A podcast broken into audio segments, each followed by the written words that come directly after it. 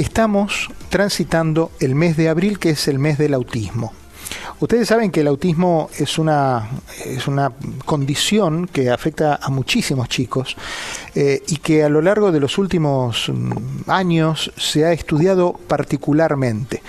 Durante mucho tiempo mm, en el desconocimiento decíamos que el chico era raro o que tenía determinadas actitudes raras. El estudio, la ciencia, descubrió que estas actitudes raras se llaman autismo y que hay un espectro muy variado de autismo. Y entonces, bueno, claro, los padres empezamos a, darnos cuenta que había otra forma de tratar a nuestros hijos. Y fundamentalmente tenía que ver con la salud, con el acompañarlos. No es la primera vez que hablo del autismo en radio y siempre me gusta hacerlo fundamentalmente con un profesional. Y quiero darle la bienvenida a la doctora Marjorie De Caro. Ella es eh, psicóloga, es eh, psiquiatra también, y con ella quiero hablar de este, de este tema del autismo, porque ella aparte eh, lo estudia, es especialista en esta condición. ¿Cómo le va, doctora? Bienvenida a Caracol, gracias. Gracias por esta bonita invitación y por crear un programa donde podamos crear un poquito más de conciencia qué significa para nosotros vivir con muchachitos y personas ya adultas que tienen autismo y crear conciencia. Muy bonito programa. Hay, hay, mucha gente que mira para otro lado aún hoy, doctora, ¿no? Sobre los chicos con, con la condición de autismo. Eh, está feo y visualizar porque a veces solamente visualizamos niños, pero ya ellos están creciendo y estos niños son hombres. Claro privada, lo que estamos viendo, ya veo ya mayores de 17 años que padecen de autismo. Y mi estudio desde que empecé en 1998 en la escuela de psiquiatría eh, lo que más bien veía éramos niños chiquitos pequeños y tratar de reconocer este patrón que sigue un patrón clínico y darnos cuenta la, la personalidad la manera de ser pero ya ahora con el tiempo que está pasando y verlos ya adultos y verlos evolucionar, bueno, para mí en la práctica es lo bonito. Y para la para todos, crear la conciencia que en todas las edades, que lo vamos a ver todas las edades. Ha dicho algo muy importante y es el tema de, mm, de que no es una enfermedad terminal el autismo. Eh, de modo que los que fueron diagnosticados eh, con algún tipo de condición cuando eran chicos ya son adultos y, han llevado una vida de acuerdo a la posibilidad que los padres le fueron dando, preparados, capacitándose, atendidos, contenidos y eh, bueno, y algunos otros que todavía no han recibido esos tratamientos.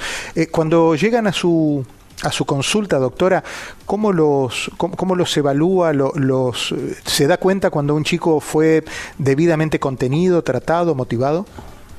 Bueno, eh, me toca ver el pedacito. Yo estoy en una práctica privada. Estoy en Pagle desde el 2009. Eh, como es, hago adultos, ya veo de 17 años para arriba.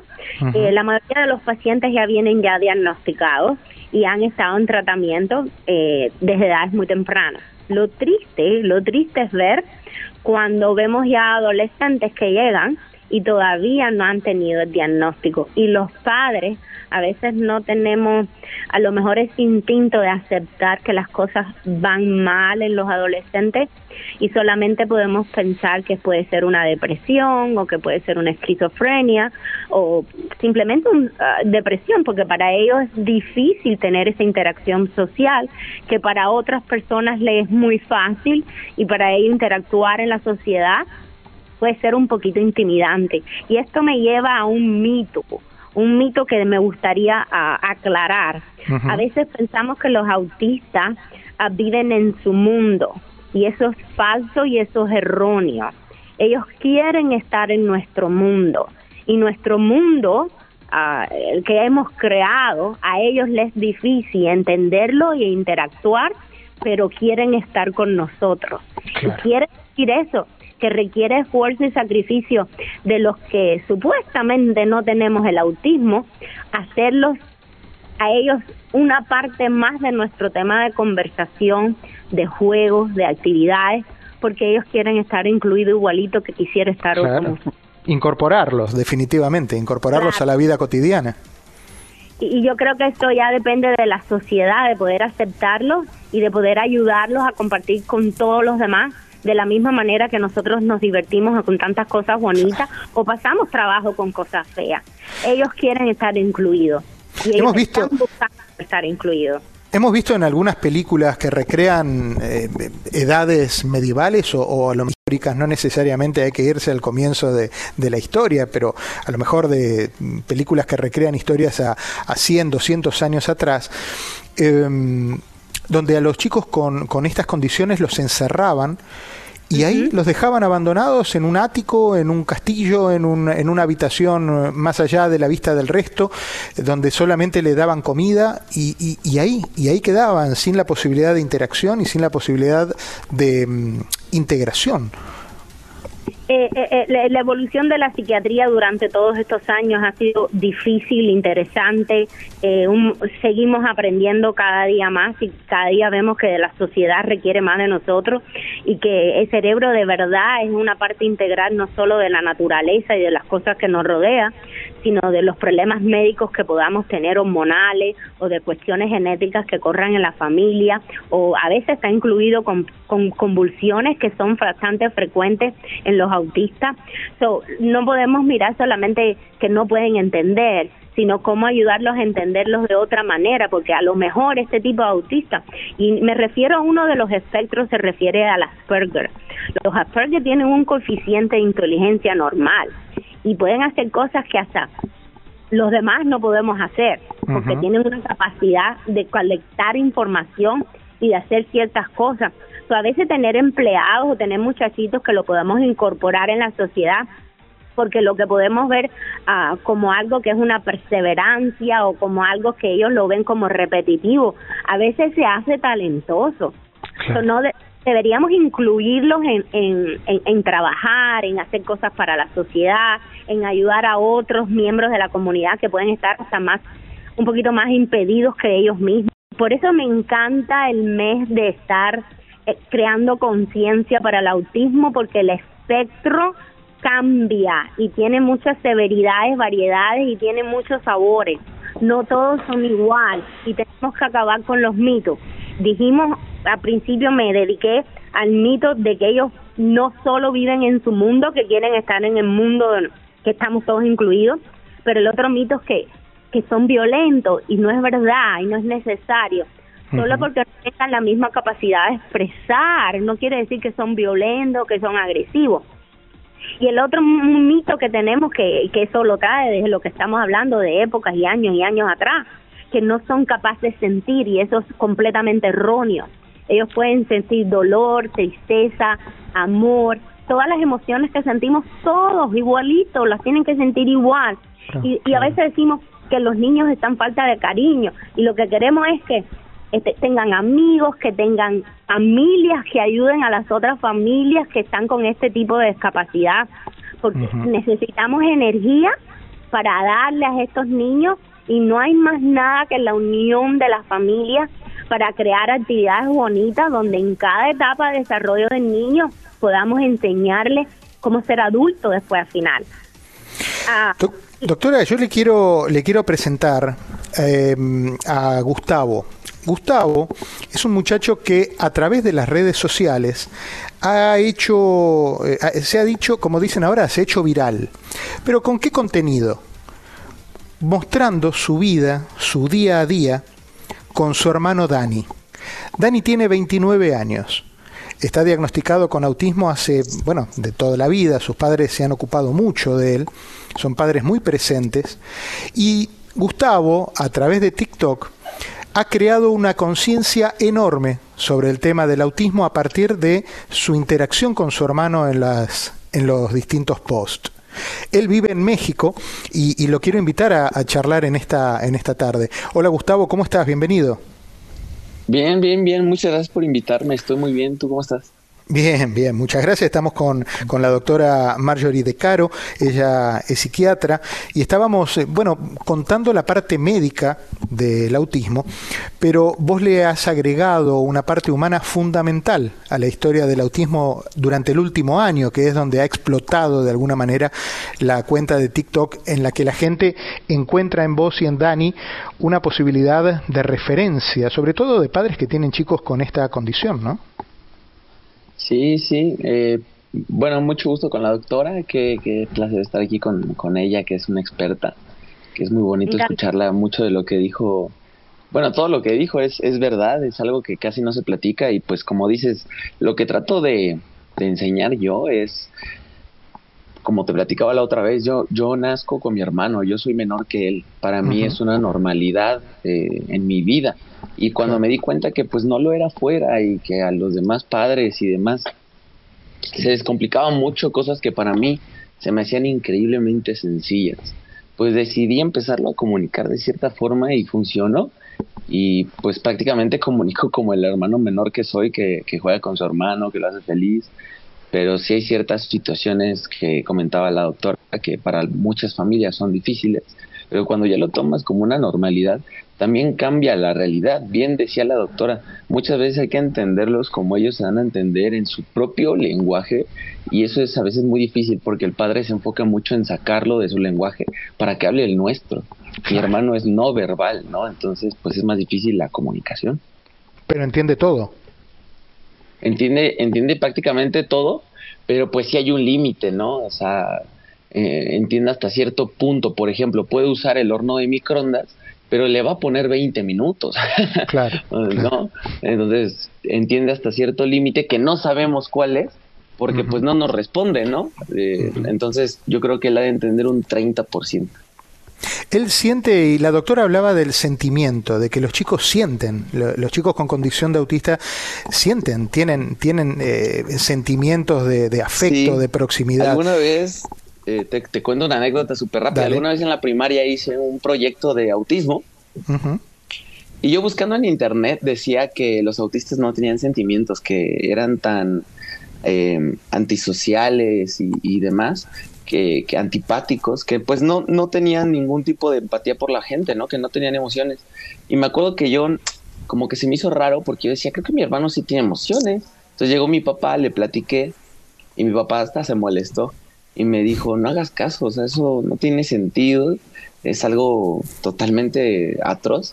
Y me dijo, ve esto. Entonces le llamó a mi hermano y mi hermano se acababa de comer unas papas que no se tenía que comer. Entonces mi papá le dijo, ¿quién se comió estas papas? Y mi hermano automáticamente se espantó y se echó a correr a su cuarto. Claro, claro. Entonces, y ahora, eh, frente, a la, frente a la reacción de, la, de, la, mm, de, los fanáticos que lo siguen, de los seguidores que ustedes tienen en TikTok, ¿él recibe también ese, ese cariño de los seguidores? ¿Él, él entiende que hay gente del otro lado del teléfono eh, pendientes de lo que él hace? Pues, ¿qué crees? Hasta cierta forma nosotros pensamos que no en, en la familia, hasta que hace muy poco, en diciembre, fuimos a Oaxaca y mucha gente lo empezó a reconocer, pero si aquí en la Ciudad de México lo reconocen, no, allá era brutal, o sea, era la sensación del bloque, era un artista, ¿no? Era, parecía primo, parecía primo de Daddy Yankee. todos le pedían foto, todos. Y, digo, a mí me pedían foto así de, ah, hola, ¿no? Así como aquí estás, pues aprovechemos. Y le regalaban pulseras, le regalaban playeras, le, regalaban, le regalaron tantas cosas que tuvimos que cargarlas nosotros. Y él creo que ahí se dio cuenta que lo que hacíamos eh, afectaba afuera, porque a partir del diciembre, él llega y en su reloj interno, su reloj biológico, que es muy exacto, llega y, y haz de cuenta a las 8 de la noche agarra mi tripié, me da el teléfono y, me dice, vamos a grabar. O sea, se pone así vamos a grabar.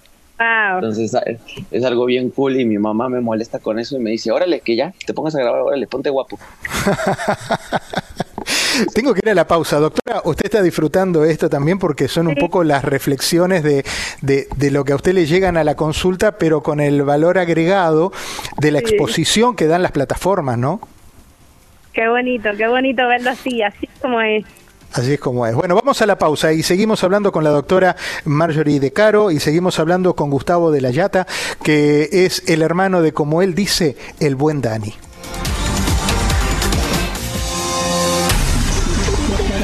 Es probable que a lo mejor usted en algún momento mirando el TikTok o el Instagram o su hijo vino y le dijo, mira papá, la historia de Gustavo y del buen Dani.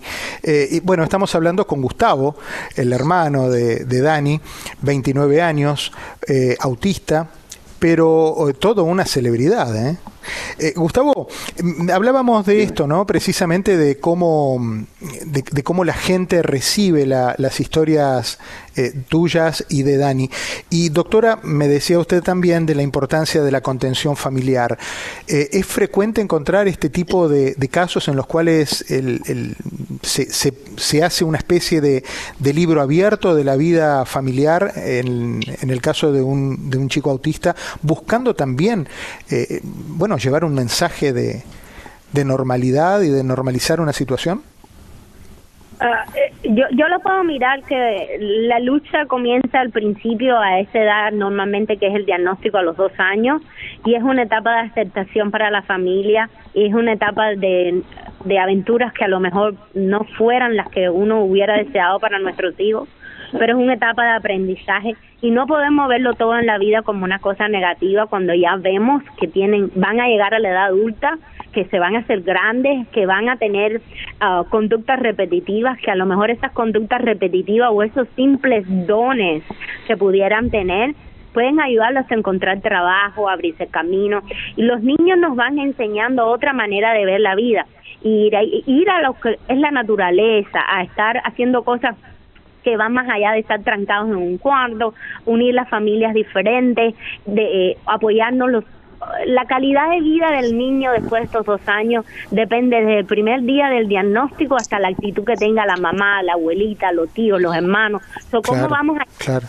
con dignidad? La pregunta es, en este caso, em, Gustavo, eh, la doctora hablaba recién de la preocupación de los padres en, bueno, en la permanencia del chico diagnosticado a los dos años que va a seguir viviendo. Y he visto en uno de los posts que vos le preguntás a tu mamá, la gente, mamá, me pregunta qué va a pasar de Dani cuando papá y vos no estén. Y tu mamá te miró y te dijo, bueno, se ocuparán tu hermano y vos. Te paso la pregunta a vos. ¿Cómo imaginás ese momento cuando ya tu hermano y vos no estén? Pues mira, es, es algo difícil porque cuando yo era niño, desde 8 o 9 años, yo ya tenía terrores nocturnos eh, y soñaba que me quedaba solo con, con Dani. Siempre fue como uno de mis mayores miedos desde niño, porque desde niño papá y mamá tenían que trabajar mucho y pues yo era el que le daba de comer, el que lo cuidaba. Daniel no aprendió a ir al baño hasta las 11, entonces pues yo lo limpiaba y creamos un lazo pues importante. Y también yo en el sentido de que aunque era su hermano menor, pues como que en cierta forma lo cuidas, ¿no? Como, como cualquier bebé eh, siempre fue difícil como pensar, bueno, y si mamá y papá no están, ¿qué va a pasar? Algún día lo hablé con mi hermano mayor y fue muy sencillo, ¿no? Mi hermano mayor me dijo, yo me lo quedo y cuando tú me lo quieras robar, te lo llevas, lo traes, o sea, vienes a verlo como tú quieras, pero yo soy como el que lo tiene en la casa, ¿no? Y le dije, va, perfecto. Obviamente, Arturo y yo pensamos en, poder, si Dios quiere, pues vivir más que Daniel, ¿no? Ojalá Dios nos permita e, esa posibilidad. Y de ahí, pues bueno, como alguna vez también en un video le pregunté lo mismo a mi papá, y mi papá contestó, no me preocupa ni siquiera que se vaya contigo, con tu hermano, a mí lo que me preocupa más bien es que Daniel se vaya con alguien que lo quiera de verdad, no importando, porque muchas veces no es la familia nuclear, y así lo dice mi papá en el video. Entonces creo yo que si llega ese momento, Ojalá Dios nos permita que lo cuide uno de nuestros hijos o ya hay alguien más que lo ame, que lo quiera, eh, mi futura esposa, la de mi hermano con la que ya está, eh, sea lo que sea, pero pues que nunca se quede solito, ¿no? También no sé qué opine la doctora, pero pues muchas veces estos niños no viven demasiado, ¿no? Entonces tratamos también de cuidarlo. ¿no? Ah, vamos a enfocarnos siempre que con las enfermedades o cualquier tipo de enfermedad, no solo psiquiátricas o enfermedades ah, como cáncer, eh, de, enfermedades que nos pueden acusar a la familia, vamos a vivir el presente y vamos a hacer que ese presente sea lo más bonito posible y que sea un presente que sea siempre productivo. Yo tengo una hija con discapacidades físicas y mentales igual y yo nunca quiero pensar en lo peor. Yo trato de llevar a mi mente, mi cuerpo y mi alma en el día del presente porque no somos nadie para predecir el futuro.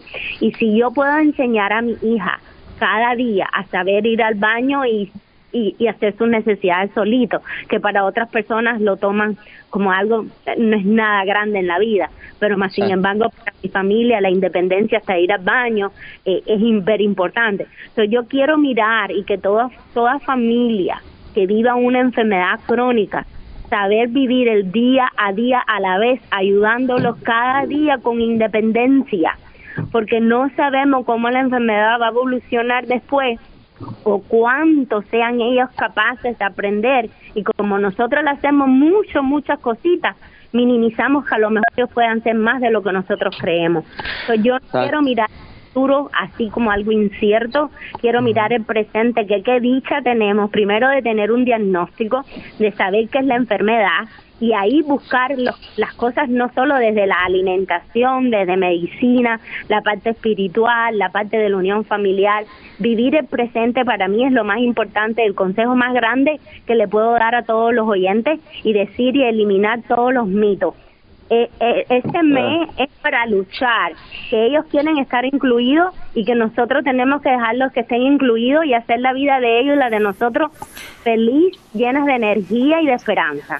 Doctora, le agradezco mucho su participación en este programa y vamos, como usted dice, el mes de abril es el mes para luchar y vamos a estar acá mientras estemos en estas tardes, eh, vamos a volver a repetir programas como estos porque hay mucho sobre el autismo. Alguien dice que el estómago, el sistema digestivo es nuestro segundo cerebro y se ha comprobado que de acuerdo a las comidas y, y cuidando, eligiendo los alimentos, también pueden algún momento reflejar una mejoría en, la, en el tratamiento de, del autismo. Doctora, le mando un cariño grande, se me cuida, ¿eh? Besos, saludos a todos, gracias. Hasta luego. Gustavo, eh, quiero en el final eh, que le dejes también un mensaje vos a todos esos chicos, esos seguidores que vos tenés a través, bueno, vos y Dani, ¿eh? no son todos tuyos, este, que puedan, que puedas acercarles a ellos una, una reflexión, un consejo y, y, fundamentalmente cómo te encuentran, cómo alguien que está escuchando la radio ahora acá en Miami diga, me interesa, es mi historia, me veo reflejado, quiero hablar con Gustavo ¿dónde se te encuentra? Pues justo, mira, yo, como tú sabes, yo estoy abierto a comunicar lo más posible. Creo que necesitamos juntar fuerzas y juntos somos más fuertes con algo que, pues también necesita una causa, necesita un apoyo porque es casi incomunicado, es muy tabú, ¿no? Entonces, bueno, si me quieren encontrar, me pueden encontrar en TikTok como Gustavo Tócame y me pueden encontrar en Instagram como Gustavo-y-Dani. Pero me pueden encontrar, o sea, en Insta también si le pones Gustavo Tócame, también salgo, soy el único, no pasa nada.